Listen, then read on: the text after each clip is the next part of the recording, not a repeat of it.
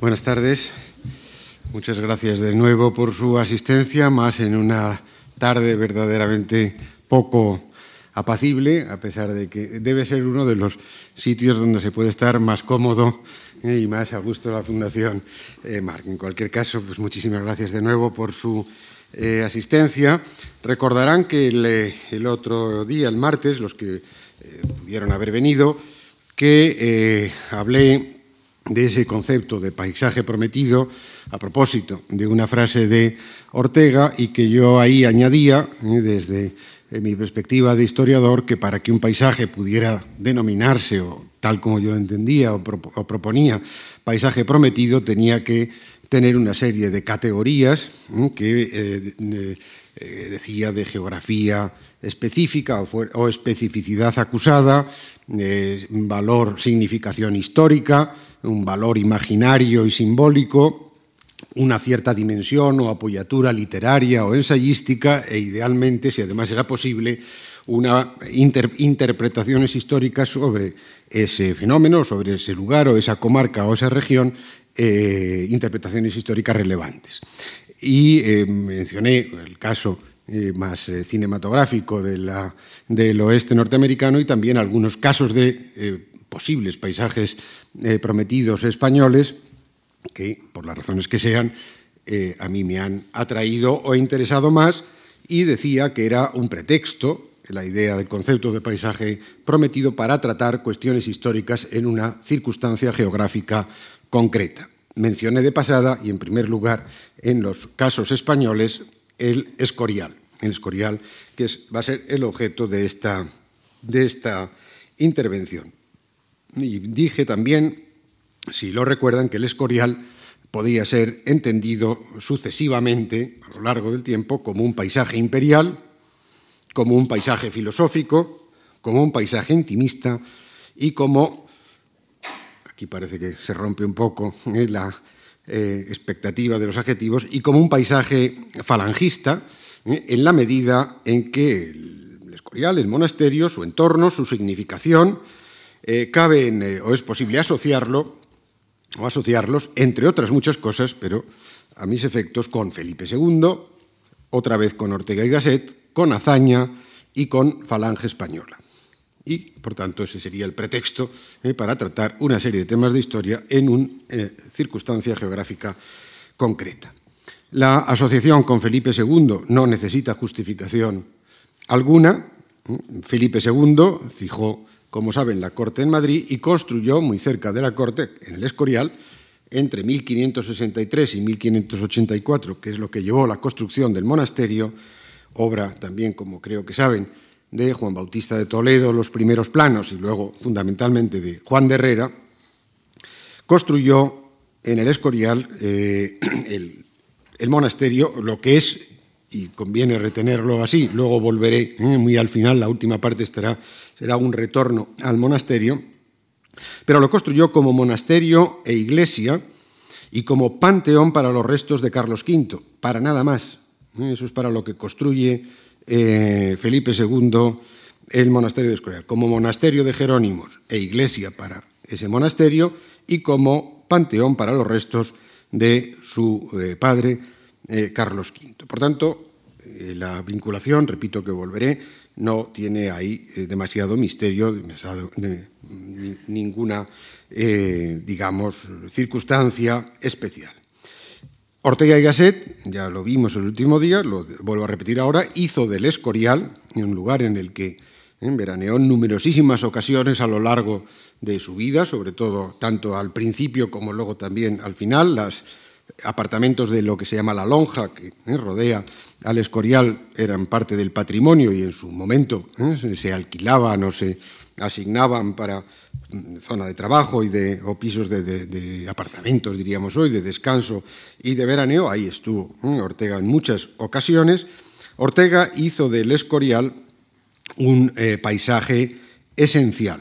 Escribió sobre el Escorial en varias ocasiones, cito algunas, un artículo que se titula, un pequeño ensayo que se titula Muerte y Resurrección del año 17, otro que se llama explícitamente Meditación del Escorial, que se publicó en la revista España el 9 de abril del 15 y que fue la base, debió ser la base, de una conferencia que dio unos días antes, el día 4 de ese mismo mes de abril de 1915, en, eh, dio esa conferencia en el Ateneo de Madrid.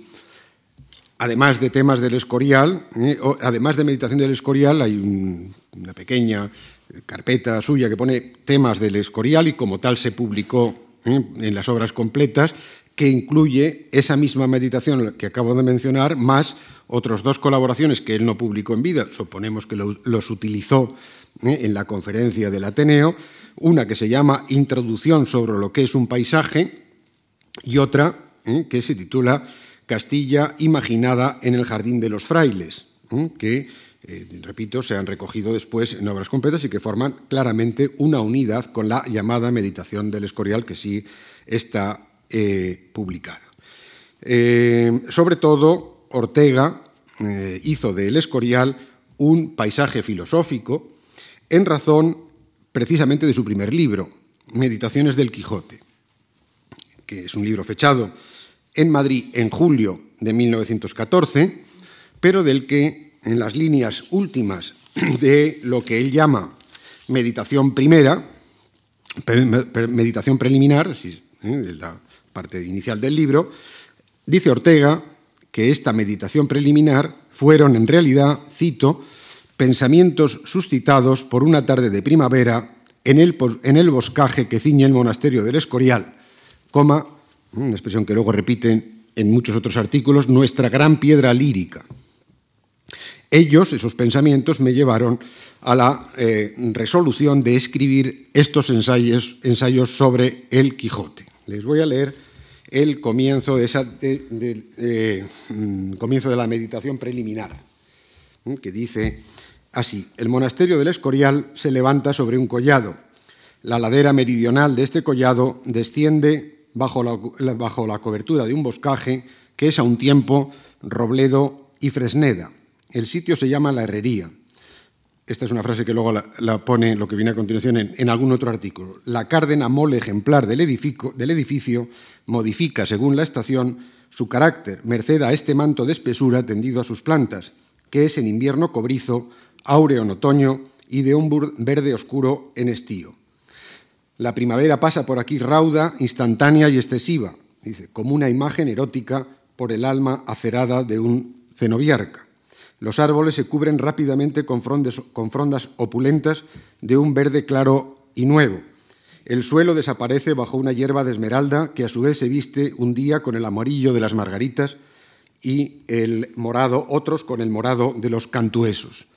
Hay lugares de excelente silencio, el cual no es nunca silencio absoluto. Cuando callan por completo las cosas en torno, el vacío de rumor que dejan exige ser ocupado por algo, y entonces oímos el martilleo de nuestro corazón, los latigazos de la sangre en nuestras sienes, el hervor del aire que invade nuestros pulmones y que luego huye afanoso. Todo, todo esto es inquietante porque tiene una significación demasiado concreta. Cada latido de nuestro corazón parece que va a ser el último. El nuevo latido salvador que llega parece siempre una casualidad y no garantiza el siguiente. Por esto es preferible un silencio donde suenen sones puramente decorativos de referencias inconcretas. Así es este lugar. Hay aguas claras corrientes que van rumoreando a lo largo y hay dentro de lo verde aves que cantan, verderones, jilgueros, oropéndolas, y termina, esas cosas que le gustaban, y algún sublime ruiseñor. ¿eh? que es un texto, yo creo que muy expresivo ¿eh? del impacto y de la influencia del el paisaje del Escorial que tanto le atraía y tanto le gustaba. Han visto además que Ortega une el Escorial y Meditaciones del Quijote, el Escorial y el Quijote, dos símbolos decisivos indudablemente de España. Debo añadir que Meditaciones del Quijote, como probablemente sepan, no es un libro más. Para empezar, fue el primer libro de Ortega. Ortega era ya bastante conocido, a pesar de tener solo 31 años en 1914, mm, era enormemente conocido. en algún momento determinado, sorprendido de la recepción que él tiene, es el joven maestro desde que empieza a publicar en el año 4 o 5, sorprendido de su propio éxito. un momento comenta, yo como Confucio nací viejo de 60 años, porque le hacían tantísimo caso y tanta atención que estaba él mismo sorprendido. Era muy conocido por sus artículos en la prensa, por alguna serie de conferencias que había dado ya muy resonantes, donde ya eh, circulaban muchas de esas frases que seguimos repitiendo.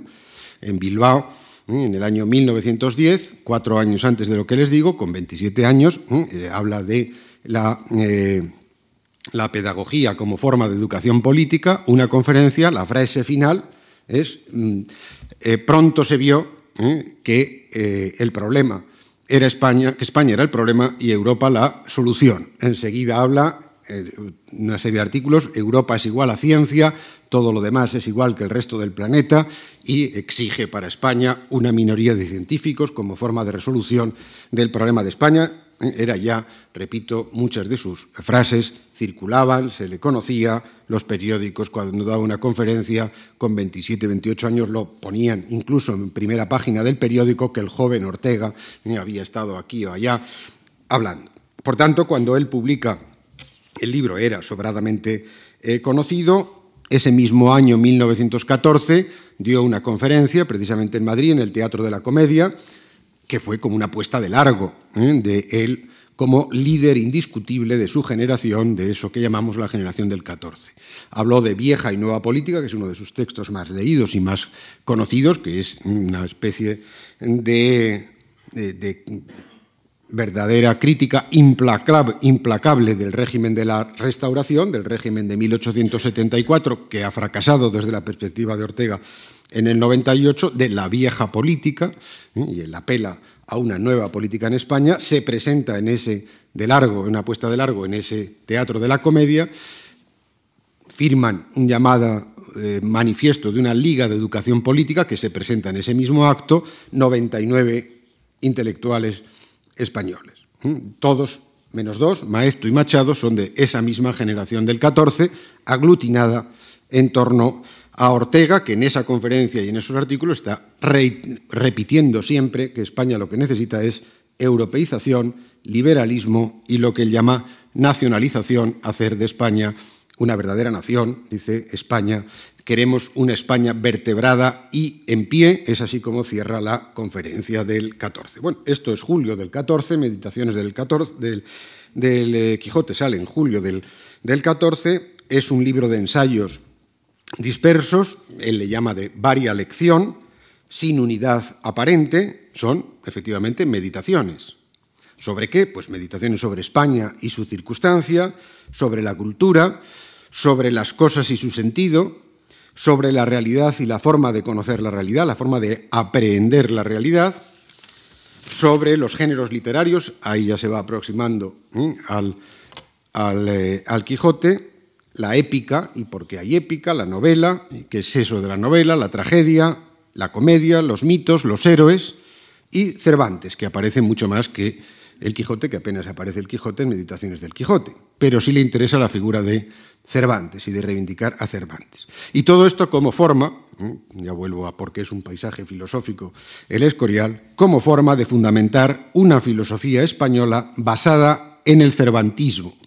cervantismo para eh, eh, Ortega es muy claro, es ironía, es desengaño, es crítica, es la vida como es el Quijote, la vida como naufragio, la vida como esencial derrota.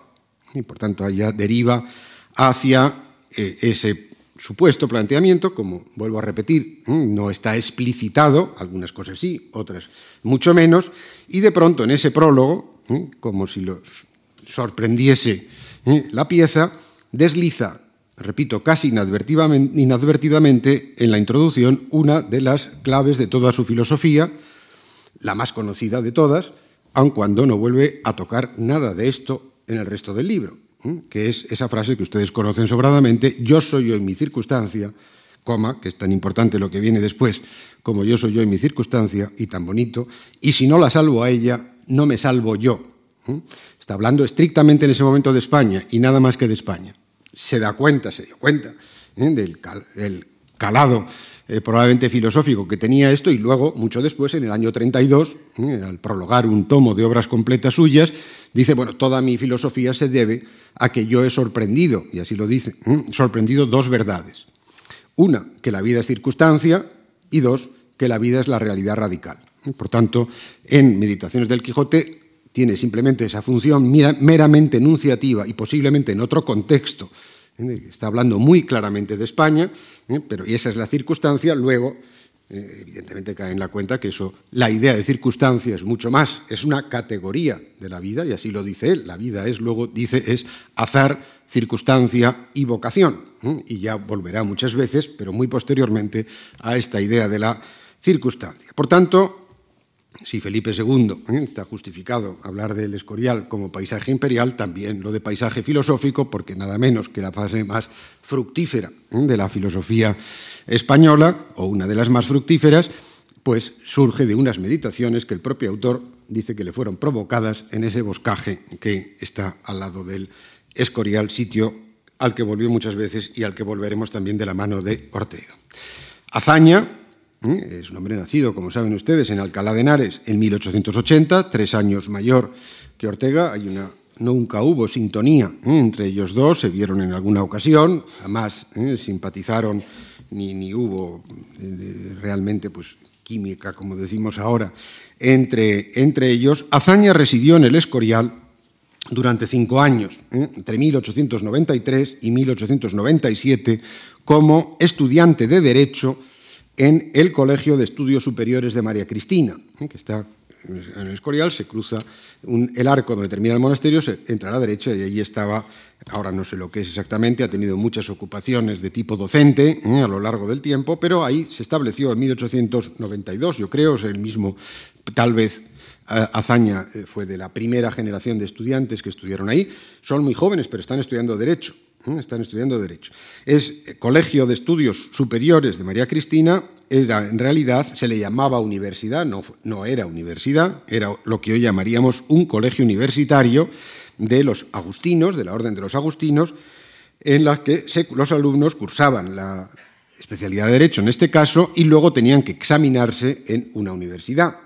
El caso de Azaña, él se examinó en Zaragoza en mayo del 98 y permaneció del 93 al 97 y escribió sobre esa experiencia, una experiencia que para él le dejó, según dijo muchas veces, una huella duradera en su personalidad, escribió la novela eh, autobiográfica titulada El Jardín de los Frailes, que publicó en 1927, que es probablemente su mejor texto literario.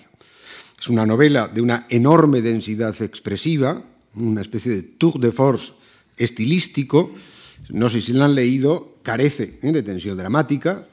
Eh, Azaña no sabe, no sabía crear situaciones, eh, personajes, etcétera. Tanto es de una enorme belleza, de calidad, pero realmente no tiene emoción. Eso sin duda alguna. Eso a nosotros no nos interesa puesto que es una novela sobre la educación de un adolescente, es una novela sobre su propia educación de hazaña emocional y sentimental, sobre el despertar de su personalidad. Y donde dice, también muy al principio del libro, dice, me sobrecogió el paisaje, dice de, El Escorial, la deuda más grave que tengo, que tengo con El Escorial.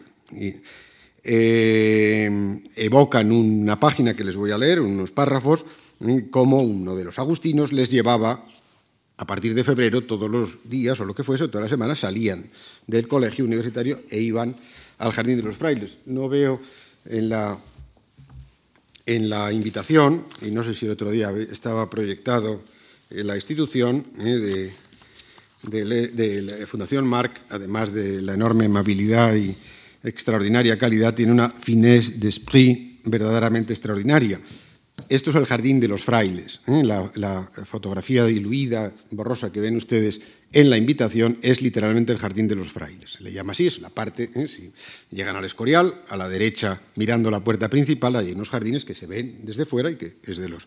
Bueno, pues ese Agustino ¿eh? le sacaba a los alumnos del colegio universitario e iban a partir de febrero, a lo largo de meses y años, solían ir a ese jardín de los, de los frailes. salíamos tras él, tras el fraile, tras el, eh, el agustino, de la universidad, le llama así, con mayúsculas, como a hurtadillas, y por las galerías que cierran la lonja al lado de los, de los alamillos, ganábamos la lonja de convalecientes, la de convalecientes, y luego el jardín, ese jardín. Íbamos desde la oquedad fría de nuestros corredores, desde la desnudez agria de las paredes blancas, desde los ruidos tristes del colegio, a bañarnos en el aire azul de un ámbito vaporoso, sin límite, protegidos por el silencio fluido de uno de los lugares más deleitables del mundo, donde reina el egoísmo certero de las lagartijas. Ahí sigue hablando de cosas de lagartijas. Salto para leerles el, eh, el paisaje. El hechizo del jardín a tales horas, ¿eh? que es la sobremesa, etcétera, era un sosiego gozoso, una paz, paz sin melancolía ni barruntos, paz toda en sazón y fluente, que nos devolvía el alma a la externa, a la externa quietud dominical donde se mece en la holgura que dejan las normas cotidianas abolidas. El sol reverberaba en las pizarras, en los cristales, es también un excelente paisajista Zaña. ¿eh? El sol reverberaba en las pizarras, en los cristales, en la haz del estanque, la superficie del estanque que se ve claramente en la reproducción. El lienzo de granito entre las torres, hiriente, hiriente e impasible y sin fondo por lo común, se arropaba en una atmósfera más densa, suave, donde temblaba la luz. Y en el aire cargado del efluvio de los bojes había ya un esplendor promesa del regocijo de la Pascua, etcétera, etcétera. Y sigue así hablando. ¿eh? De manera que a él el, jardín de los frailes supone, como dice, ¿eh? le sobrecogió este paisaje y la belleza. Y Falange, por último, para justificar que hable brevemente de Falange, pues hizo del Escorial el gran símbolo de, no del imperio, sino de imperio, que es una frase que le gustaba mucho en todos los manifiestos, etcétera, que esa nueva España venía a restaurar. Dos cosas hicieron, por lo menos muy significativas para el historiador. Enterraron ¿eh? a José Antonio en el monasterio, tras trasladar sus restos desde Alicante en un ceremonial verdaderamente imponente, féretro a hombros ¿eh? de los dirigentes de Falange, entre antorchas, brazos en alto, gritos rituales, una especie de marcha eh, fúnebre y marcial a lo, largo de media España, que se prolongó durante diez días, tardaron en traerlo a hombros, entre el 30 y el 20, entre el 20 y el 30 de noviembre de 1939.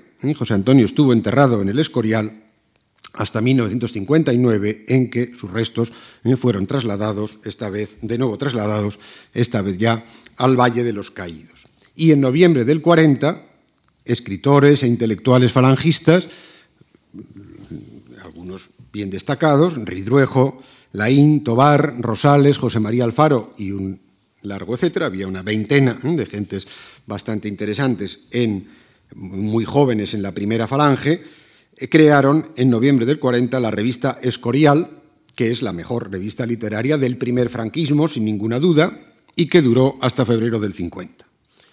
Por tanto, la construcción del Escorial por Felipe II, evidentemente, fue el hecho decisivo, y repito que luego vuelvo eh, sobre ello. En Ortega, enseguida diré que además de paisaje, el Escorial es una meditación sobre España.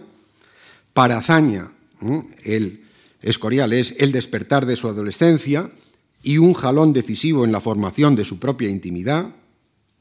Y por extensión, y yo creo que de una manera evidente y muy intencionada, es el Escorial y esa novela, El Jardín de los Frailes, es una reflexión sobre la educación de la juventud en España antes del 98. Una reflexión serena, una reflexión bellamente literaria, no esperen vulgarismos, ni ningún anticlericalismo barato, ni ningún rencor. Ahora sí, luego lo diré enseguida, es, no obstante, no haber nada de todo eso, la eh, visión que da es absolutamente demoledora en la belleza cargadísima de lenguaje y sin poner ni una sola palabra malsonante, ningún tipo de agresividad gratuita, eh, ninguna ridiculización especial de los agustinos o de quien sea, es tremendamente respetuosa. Y para Falange, eh, el Escorial fue la expresión, también una metáfora, de, como su lugar preferencial del ideal, la expresión de un ideal político, el ideal político de ese movimiento. A Ortega, el Escorial, recuerden algunas de las frases, la cárdena mole ejemplar del edificio, árboles con frondas opulentas, lugares de excelso silencio, aguas claras, rumores, aves que cantan, el Escorial le provocó, ante todo, ideas y le dio ideas para pensar sobre España, si se quiere, una manera de ver España. Como he dicho antes, escribió sobre el Escorial en distintas ocasiones. La más articulada de todas ellas es esa que he mencionado, la meditación del Escorial, la más larga, la más amplia, totalmente acabada. Publicó Ortega como muchas otras gentes, publica muchos textos en, el mismo texto en distintos momentos. Es decir, primero puede hacer un artículo de periódico corto, luego, lo amplía a un artículo de revista, luego lo incluye en un libro, luego eh, saca algunos párrafos y aparecen como capítulo de otra cosa, que utiliza tres o cuatro veces, en lo cual es muy legítimo porque él es el que se le ha ocurrido todo eso y por tanto hace un uso amplio y diverso. Mm, por eso que diga que la más articulada de ellas es eso que llama Meditación del Escorial, que publica en la revista España el 9 de abril del 15, que coincide con la conferencia en el Ateneo y que amplía algún artículo anterior del año 9 que había aparecido además en el 13 en la prensa de Buenos Aires. Es decir, que eh, de manera a sus eh, compiladores de obras completas, les ha dado un trabajo verdaderamente en eh, localizar todo Ortega y ver qué se repite, qué no se repite, pues considerable. Afortunadamente son diez tomos y que ya disponemos de la edición definitiva. Vuelvo a esa meditación del Escorial de abril del 15. Contiene por lo menos dos cosas. Primero, bellísimas descripciones. con el Escorial el monasterio en el paisaje del Escorial es eso que él llama la piedra máxima, nuestra gran piedra lírica, ¿eh? que esto repite en estos artículos y en otros muchas veces. Una piedra que se confunde con las canteras, que en las tardes de primavera, ¿eh? la luz coloreada por, de azul por el efecto del sol sobre la sierra, es una luz castellana que hace del Escorial y le llama ahora pedernal gigantesco, osco, silencio, nuestra gran piedra lírica.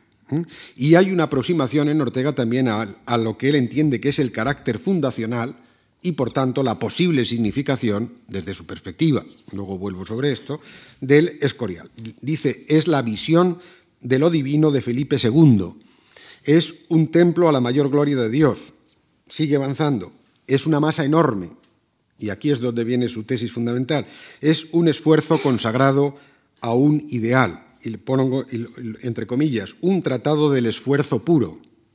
Esfuerzo, querer, voluntad, ansia, ímpetu. Eso es el Escorial. Y su tesis, esa es la clave eh, orteguiana, en, en eso estaría la explicación de la grandeza y la decadencia de España en la historia. Un gran esfuerzo, dice, sin propósito, cuya consecuencia, como siempre que hace un esfuerzo sin propósito, no puede ser otro que la amargura y la tristeza que eso es justamente el Quijote, ¿eh? al esfuerzo puro, al esfuerzo sin sentido, al esfuerzo sin propósito, ¿eh? a este monumento al esfuerzo que es el Escorial y que es lo que España hizo ¿eh? en el siglo XVI y principios del XVII, eso no lleva más que a la amargura, a la melancolía, a la tristeza, a la vida como naufragio, a el esencial fracaso que es el Quijote. Esas tesis ¿eh? no son muy distintas a las que aparecen reiteradamente en esos otros artículos que he dicho. Como siempre en Ortega, de pronto se encuentra uno con ¿eh? hallazgos estupendos, por ejemplo, hablando de uno de los cuadros del Escorial de San Mauricio del Greco, la tesis vuelve a repetir lo mismo del Escorial, pero de pronto se fija en San Mauricio, el cuadro del Greco, que está, uno de los cuadros del Greco que hay en el Escorial, que es el martirio de, San Mauricio, que está tan tranquilo ¿eh? cuando le van a ejecutar, etcétera, impasible, y eso le permite a Ortega hablar de qué es la ética, ¿eh? que la ética es la fidelidad a sí mismo. ¿eh? Esa es la única moral que hay, ser fieles a uno mismo. San Mauricio no hubiera sido San Mauricio, ¿eh? si no acepta sería otra cosa, un centurión romano, un rebelde, lo que sea. Pero es San Mauricio desde el momento que, fiel a sí mismo, aceptó el destino del martirio que le esperaba. Bueno, y también habla casi en los mismos eh, en los mismos términos en esos otros trabajos eh, que pensamos que eran de la conferencia del 15, que se han publicado posteriormente y que les decía que se titulan ¿Qué es un paisaje? Cité el otro día, ¿eh? porque es aquí donde dice que el paisaje es nuestra circunstancia, que nosotros somos fieles a un paisaje, todo ese tipo de cosas, y también habla en los mismos términos de nuestra gran piedra lírica, el esfuerzo sin propósito, en el último, esa otra parte, Castilla imaginada desde el Jardín de los Frailes, al que llama, en ese pasaje, lugar sublime y jardín metafísico. Yo le quiero agradecerles desde aquí a Ortega y Azaña parece que estaban pensando ¿eh? en, mi, conferencia, porque encima enlaza, ¿eh? Eh, Ortega le llama jardín metafísico al jardín de los frailes, que el otro va a hacer una novela. Y luego, de pronto, desde el jardín de los frailes dice jardín metafísico, donde él ve las glebas onduladas hasta Madrid y Alcalá de Henares, y dice, esa es Castilla, y otra vez vuelve a sus temas, casta brava, ruda, primitiva, indómita. Bueno, el Jardín de los Frailes, como digo, lugar sublime, jardín metafísico para Ortega, para Azaña, ¿eh? el título de la novela. En el año 15, ¿eh? Azaña dice que el Jardín de los Frailes y el Monasterio del Escorial es para él, y cito literalmente, un recuerdo de tristeza. Y añade, por el tiempo que allí perdí.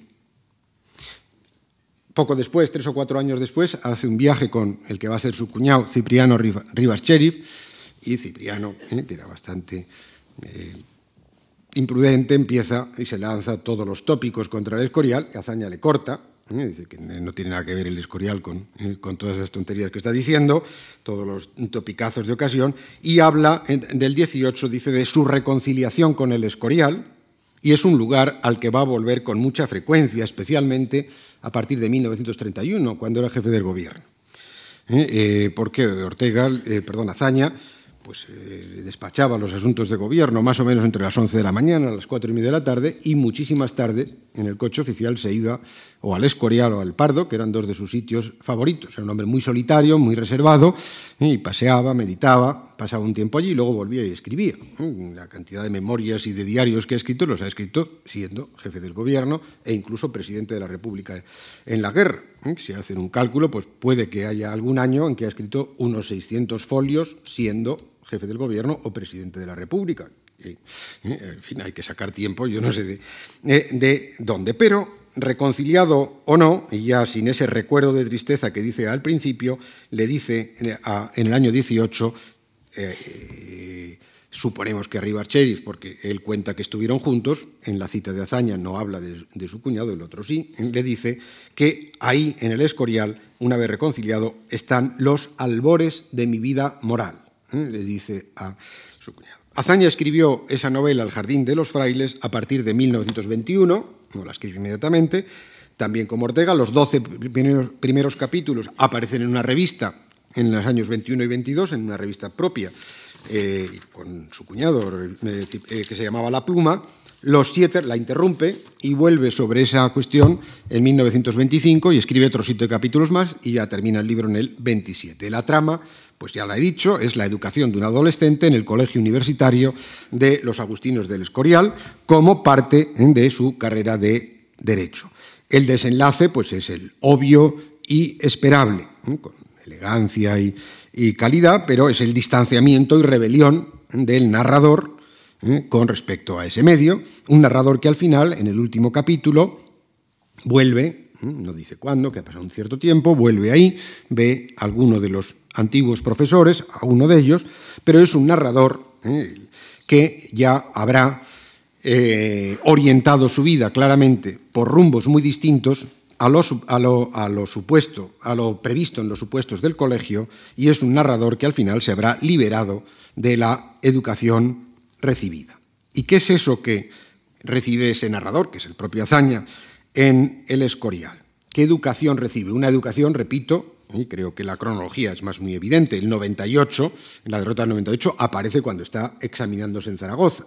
La novela termina que él se marcha del colegio en esa ruptura porque se niega a confesarse ¿eh? y eh, han pasado unos meses y en la página siguiente aparece que él vuelve a encontrarse con sus 30 o 40 condiscípulos porque se van a examinar todos de el final de carrera en Zaragoza y en ese momento tiene que ser mayo del 98 tienen noticia de que se ha producido la derrota española en el 98. No le saca punta, apenas se detiene, lo deja eh, ahí mencionado, pero es evidente que el libro tiene también una cierta significación. Esta es la educación española que ha recibido la juventud y que ha llevado, entre otras cosas, a esa derrota del 98. Porque, ¿qué es lo que, eh, decía que es lo que el narrador recibió en el Escorial? Pues lo siguiente, una enseñanza rutinaria en manuales absolutamente ineptos, una religión vacía, mecánica, mero cumplimiento litúrgico,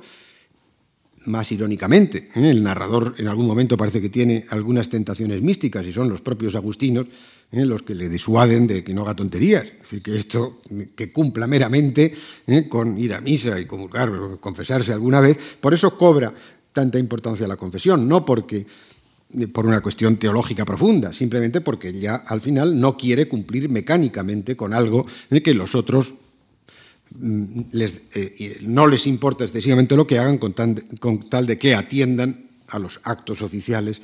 Bueno, pues una religión vacía, ideas conservadoras, un patriotismo hueco y retórico. España es un país católico cuya grandeza fue, fueron Felipe II y el Escorial. Esa es la eh, eh, formación patriótica que reciben y que fracasa también en el 98. Y un horizonte vital convencional y triste. ¿eh? Se les incita a hacer, algunos dirán, hombre, no está tan mal, oposiciones, a ser funcionarios, un matrimonio de conveniencia y una vida profesional y familiar estable y discreta. Eso es lo que, ¿eh? lo que se les viene a proponer. Aquí, por cierto, eh, Azaña hizo oposiciones a funcionario y en ese terreno llevó una vida de lo más convencional, estable y discreta. Es un libro, les decía, El Jardín de los Frailes, denso y complejo, y en ese libro aparece, contrasta el monasterio y el jardín de los frailes. El monasterio aparece para los estudiantes y para el narrador, dice, eh, como un error grandioso. Para nosotros, dice, eso era un error grandioso.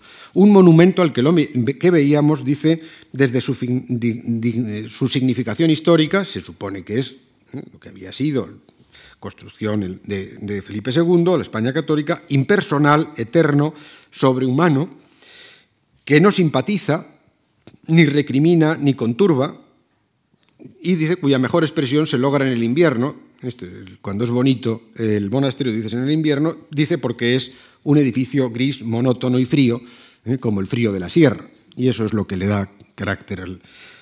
En cambio, el jardín, como les decía antes, ¿eh? el jardín de los frailes vuelve a repetir, es uno de los lugares más deleitables del mundo, supone para Azaña el descubrimiento del paisaje y la emoción de la belleza. El narrador, eh, el propio Azaña, dice en el libro que él en el Escorial vio nacer, alumbrar, dice su conciencia española, que la asocia en el Escorial, ese joven, a personajes grandiosos, la exaltación de los reyes católicos, de América, de la contrarreforma, del Escorial, de Felipe II, y dice, ¿eh? una historia guisada en pociones caseras, españolismo de colegio, ortodoxia españolista. España era, cito, la monarquía católica del siglo XVI. Eso es lo que él saca ¿eh? de esa educación que ha recibido. Frente a lo cual, en un verano, ¿eh? Azaña cuenta que fue a pasar las vacaciones a Alcalá. Eh, Azaña era huérfano de padre y madre desde muy joven eh, y por tanto su familia, tías o lo que sea, lo mandaron a estudiar a, este, a, este, internado eh, cuando cumple la edad de los 14 años, que es cuando se empezaba en ese momento la universidad. Y tenía, era una familia bien, de Alcalá, que tenían algunas tierras. El padre llegó a ser alcalde en algún momento de Alcalá, de tradición liberal, y él vuelve porque tiene tierras y las fue vendiendo y enseguida se quedó eh, sin nada. Vuelve en, el verano, uno de los veranos de vacaciones y va visitando eh, a los colonos que tienen sus propias propiedades, son modestas, eh, no crean que es un terrateniente o un latifundista en, absoluto, pero tiene algunas pequeñas propiedades, tanto urbanas como rurales, en, Alcalá. Y tras esa visita, Azaña dice que él hace hacer al personaje que ha intuido otra España, menos heroica y grandilocuente, una España humilde, la España de las glebas, artesana, labriega, en la que, aquí ya es Azaña el que habla, la literatura, se supone que como es Alcalá, pues era Cervantes también, también, ¿eh? Azaña tiene también sus varios discursos sobre Cervantes y bastante interesantes, Eh, dice, la literatura y no la monarquía y la religión parecen encarnar, o parecían encarnar desde ese joven que vuelve otra vez al Escorial, el ideal nacional. ¿Mm?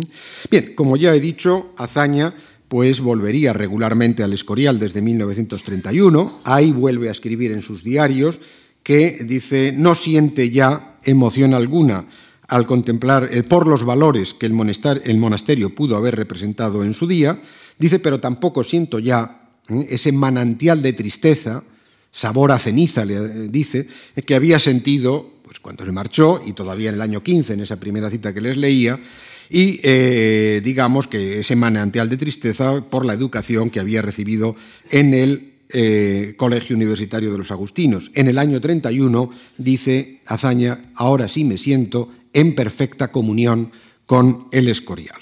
Y efectivamente, además de ir por las tardes con el coche a, pasear, iba algunos domingos por la mañana, porque su mujer, Dolores Rivas Cherif, era una mujer religiosa, iba a misa, y Azaña le esperaba afuera y paseaba por delante del Escorial, saludaba a la gente, en fin, todo ese tipo de cosas. Siempre de manera reservada, distante, ¿eh? no iba dando la mano a todo el mundo, porque era un hombre muy solitario, repito. Bueno, pues justamente en 1931, cuando Azaña se encuentra ya en perfecta comunión con el Escorial, pues justamente en ese momento la derecha española mm, lo vería, en razón de la historia, vería el, Escorial en razón de la historia, monarquía católica del XVI, hegemonía española en el mundo, como un símbolo para la recuperación de España frente a esa Segunda República que encarnaba precisamente Azaña. En primer lugar, las juventudes de Acción Popular, las juventudes de el embrión del partido de la derecha católica de la CEDA, celebraron su primera Asamblea Nacional, una gran concentración de unos 20-30 mil personas jóvenes en el Escorial el 22 de abril de 1934. El hecho fue bastante eh, llamativo, al extremo que el Partido Socialista declaró una huelga general en Madrid en protesta, solo en la capital, en protesta porque la Juventud de Acción Popular había reunido esta masa de gente en, eh, en el en el Escorial con esa idea de exaltación frente a la República, de la España católica, de la tradición, de la tradición monárquica y católica española. Enseguida, eso es en el 34, Falange se había creado en el 33, a fines del 33, como ya he dicho, enterraría Falange después ahí, ya en el 40, a su líder, en un acto, ese que les he dicho tan imponente que, como pueden comprender, no gustó absolutamente nada ¿eh? a las otras fuerzas del régimen, sobre todo a los sectores monárquicos del régimen de Franco, y que la falange, que estaban ya todos unificados dentro del movimiento desde abril del 37, utilizó como una especie de acto separado y como una demostración de su fuerza dentro del régimen. ¿eh? No crean que era solo piedad ¿eh? y nostalgia del líder. La gente en política hace muchas cosas y tales cosas adquieren una significación evidente. A los monárquicos, llevar a un líder de un partido, por importante que sea, por trágico que sea su final, nada menos que al Escorial, pues no les hizo absolutamente ninguna gracia, lo veían como una apropiación de un escenario que no era el suyo. Y además de eso, como también les decía y no voy a insistir, dio el nombre de Escorial Falange a una de sus revistas. Falange lo que hizo es, procedió de esa manera, de esos dos actos, esa revista y ese acto, a la falangización del Escorial. Ridruejo, que fue el primer director y el, y el verdadero inspirador de esa revista, Escorial, y que además él viajaba mucho al Escorial, antes incluso de la, de la guerra. Por cierto, hay otro dirigente falangista que también estudió eh, en, el convento, en el colegio universitario de los agustinos, que es Sánchez Mazas. Pero bueno, eh, Ridruejo, en, eh, Ridruejo fue quien organizó junto con Miguel Primo de Rivera y el conde de Mayaldel, que luego fue el alcalde de Madrid mucho tiempo, ese ritual del traslado de los actos de eh, José Antonio. Y Ridruejo fue, entre el año 38 y el 42, director de prensa y propaganda del régimen de, Franco y por lo tanto casi toda la propaganda y la cultura oficial pasaba por eh, sus manos. Pues algo sabía de lo que hablaba y dijo que el régimen lo que se había propuesto era restablecer el dogma católico y el idealismo nacional.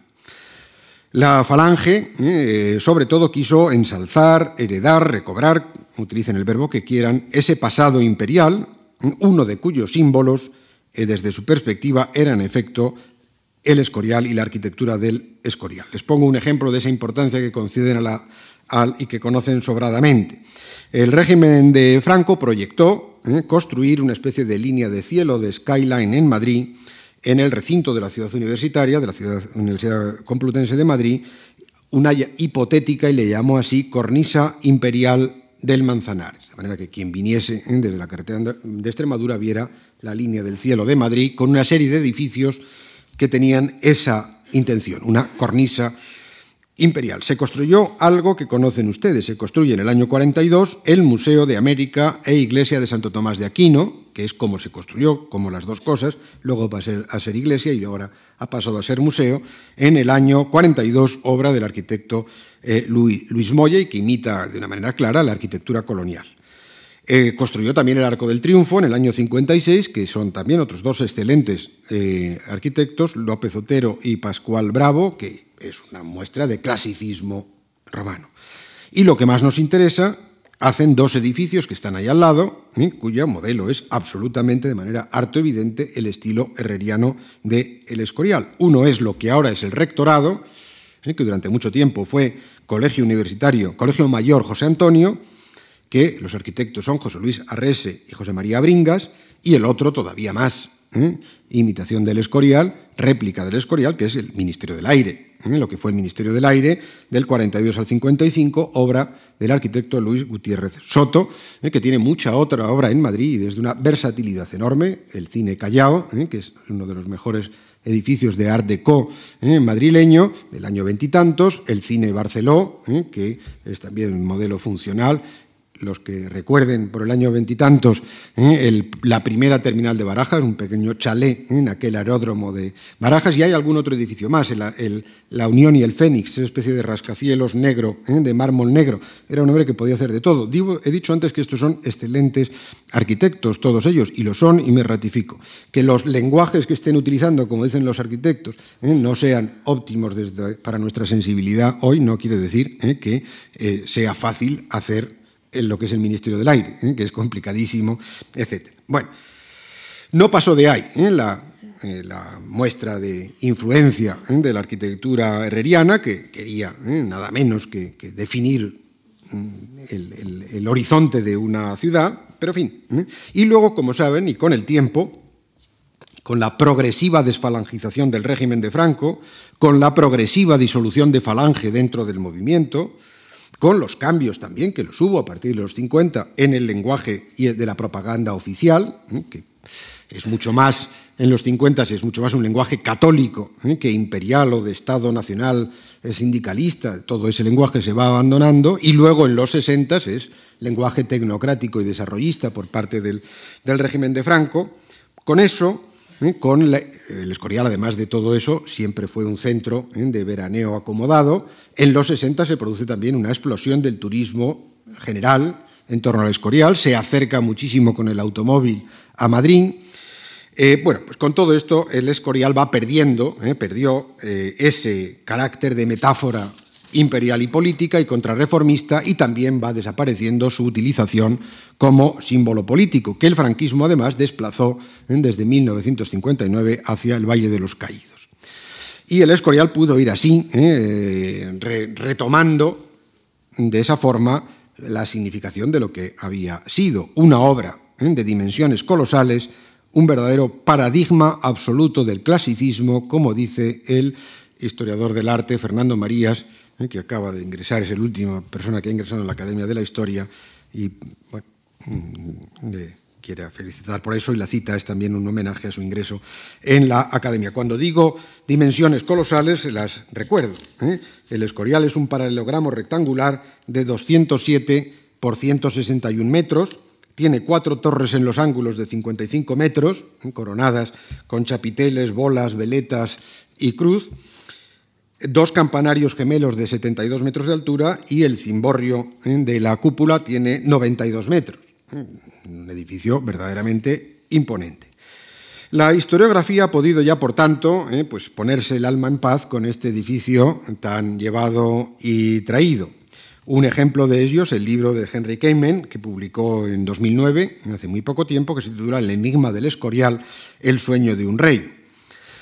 Felipe II, y con esto voy a ir terminando, construyó el Escorial, decía al principio, ante todo como un monasterio, un monasterio de Jerónimos y como iglesia, que sirviese, en razón de la propia piedad filial de Felipe II, que sirviese, decía, como mausoleo real para los restos de Carlos V. Ese es el origen. El Escorial se construye como monasterio e iglesia y mausoleo de Carlos V. No nació como palacio real y todo el mundo se sorprende ¿eh? de lo eh, elementales que son las habitaciones reales. Es que nunca tuvo pretensiones ¿eh? de ser residencia de Felipe II y centro del imperio y residencia real o palacio real. No nació como panteón de los reyes, que luego otros reyes empezaban, empezaran a llevar y a reunir ahí bastante tiempo después otros restos reales o otros reyes que fueron muriendo, él solamente lo quería para su padre. Y no nació ¿eh? como ningún símbolo de España ni de la contrarreforma, sino ¿eh? como un monasterio de ese tipo. Está inspirado, no sé si lo conocen, ¿eh? no he traído ninguna diapositiva y me perdonarán por las ocupaciones docentes que tengo, no he podido prepararlo, está muy claramente inspirado en la abadía y monasterio benedictino de Etal en Baviera, sobre el cual nadie hace metafísica de la esencia de Baviera, y se parece bastante. Que Felipe II conoció, porque Felipe II, antes de ser rey, eh, tiene, viajó bastante, pero hay un viaje de dos o tres años que va a Borgoña, a Flandes, a los Países Bajos, al sur de Alemania, a Italia, y además siempre recordó muchísimo ese, ese, ese, viaje. Va, entre otras cosas, a reunirse con su padre Carlos V, que es verdad que murió en, Yuste, pero la ciudad favorita ¿eh? de Carlos V era Bruselas. ¿eh? Y de los 28 años que vivió, pues 20 los debió pasar en, en Bruselas, o una, una cifra, eh, no, es exacto eso, pero muy alta. Y era su ciudad preferida. Y Felipe II, que sí intervino mucho en los planos, ordenó que se construyese este escorial en un estilo clasicista, sobrio y equilibrado. A Felipe II nunca le gustaron, ¿eh? ni el plateresco, ese estilo que tiene esa cosa tan estupenda, que es la portada de la universidad, la fachada de la Universidad de Salamanca, y que se llama plateresco porque parece ¿eh? el, eh, labrado en, en, una platería o algo así, le parecía excesivamente recargado y desde luego no le gustó nada el barroco y no le gustó nada el greco. ¿eh? que sin embargo seguimos insistiendo, que tampoco es ¿eh? un pintor de la contrarreforma. Es un pintor que lo único que no le gustaba al greco era Rafael y el clasicismo ¿eh? de la, idealización de la belleza en los pintores del Renacimiento italiano y, trata de hacer un estilo mucho más er, apasionado, tenso, dramático o lo que se quiera frente a la idealización de los otros y saturado de gente, etcétera, etcétera y que además tiene muchas anotaciones, eso lo ha estudiado muy bien Fernando Marías, a quien acabo de, citar, porque dejó muchas cosas anotadas en márgenes de libros, ¿eh? y era un hombre de formación clasicista, no menciona un místico en su vida, ¿eh? pintaba pintura religiosa porque eso es lo que le pedía sus principales clientes, que eran, que eran las, las iglesias. Felipe II rodeó el edificio de jardines y se le deben los jardines del Escorial, ¿eh? que es una dimensión muy distinta de una persona, ¿eh? como otros austrias, por cierto, que les encantaba esto de la naturaleza y los jardines exóticos, estos no son exóticos. ¿eh? No solamente le debemos los jardines del Escorial, que estos son casi de su mano, sino que se le deben muchos de los jardines de Aranjuez. Aranjuez no es solo del 18, ¿eh? sino que es el de los primeros en utilizar Aranjuez, es Felipe II. El Pardo, otra vez digo lo mismo, muchos de y también gran parte de lo que llamamos la Casa de Campo de Madrid, que a él eso le gustaba mucho y quiso preservarla y ordenarlo de algunas maneras. tenía muchísimo interés en el paisajismo. Para su decoración interior empleó a los pintores y escultores italianos, entonces finales del XVI, más cotizados. En este momento, luego hemos valorado mucho más a otros, Caravaggio, quien sea, que entonces era poco menos que desconocido, o no desconocido, ¿eh? pero desde luego los que él trajo eran carísimos y los que pasaban por los mejores. Zúcaro, Tibaldi, Luca Cambiaso, Francisco de Urbino, Carducci, los escultores Leoni Pompeyo Leoni, Giacomo Trezzo, ¿eh? que hemos popularizado como Jacometrezo en una calle de Madrid al lado de... Eh, y varios españoles, Navarrete el Mudo y Sánchez Coello, que es un excelente pintor, un magnífico retratista. Reunió en principio y también ¿eh? Aquí hay otra cosa. Fue el templo de Salomón, una locura de, eh, Felipe II en absoluto. Hizo una biblioteca espléndida para los monjes ¿eh? y, para la formación intelectual de los monjes. Eso es lo que quería, que esos monjes pues, a ver, mejoraran un poco su condición. Una espléndida biblioteca que tiene y sigue teniendo colecciones verdaderamente excepcionales y no hay que rebajar una palabra de los mejores del mundo, de códices árabes, hebreos y persas, manuscritos griegos, la mejor cartografía de Europa del XVI, sin punto de comparación, magníficos libros italianos y españoles. Y no hizo el Templo de Salomón, ¿eh? que lo quería para la formación de los... Eh, esto, y si él venía ¿eh? alguna vez, pues tener una biblioteca a su disposición. Hizo, en suma, el que era en ese momento, en finales de 1563-82, el edificio más formidable, por lo menos en tamaño, de Europa. La visión del Escorial como un edificio granítico y plúmbeo, como un monumento sombrío, agobiante, siniestro, como un monstruoso pudridero, símbolo de la España negra, eso es una invención, ¿eh? 200 o 300 años después, del romanticismo del siglo XIX, una invención del mito romántico sobre España, que es un mito exitosísimo, ¿eh? basado en cuatro o cinco cosas que conocen ustedes, en el orientalismo ¿eh? y andalucismo español, y ahí aparece ¿eh? la Alhambra en primer, en primer lugar, hablo de 1830 en adelante, eh, la religiosidad, la mística y el arrebato religioso de los españoles, uno de cuyos símbolos es el escorial y otro las celebraciones de las Semanas Santas, bandolerismo y toros. Sobre esas cuatro cosas, pues se han creado un estereotipo casi eh, irreversible, eh, que nos cuesta eh, tratar de decir, oiga, que esto no era tan distinto de todos los demás sitios. Felipe II fue además un gran coleccionista de arte, como sin duda sabe. Adquirió numerosas obras de Tiziano y del Bosco, las que están en el Prado, todos, El descendimiento de la cruz de Van der Weyden, todas las obras de Patinir que están en, el, en ese viaje que hizo de dos o tres años, los compró él, de los retratos de Antonio Moro. Esa biblioteca que he dicho llegó a tener 14.000 volúmenes, protegió a muchos escritores y eruditos, incorporó ¿eh? a su capilla los mejores músicos, yo diría que no solamente españoles, son españoles los dos, pero si ponen un inglés, ¿eh? que por excepción eh, Inglaterra tiene una excelente música a finales del siglo o a lo largo del XVI, con cuatro o cinco músicos excelentes, sobre todo Tomás Talis, pero Tomás Luis de Victoria y Antonio de Cabezón eran considerados en casi toda Europa como los mejores músicos. Bueno, pues son los dos, ¿eh? trabajan para Felipe II en la eh, capilla de Felipe II. Financió expediciones científicas y geográficas y, ¿eh? para los que le gusten los libros, costeó en 1572 un verdadero monumento bibliográfico que es lo que se llama la Biblia Regia, editada en Amberes, por Plantino. Plantino hay un museo ¿eh? en Bélgica dedicado a él, era el editor de Felipe II y el mejor editor de Europa. ¿eh? Y es eh, la Biblia Regia.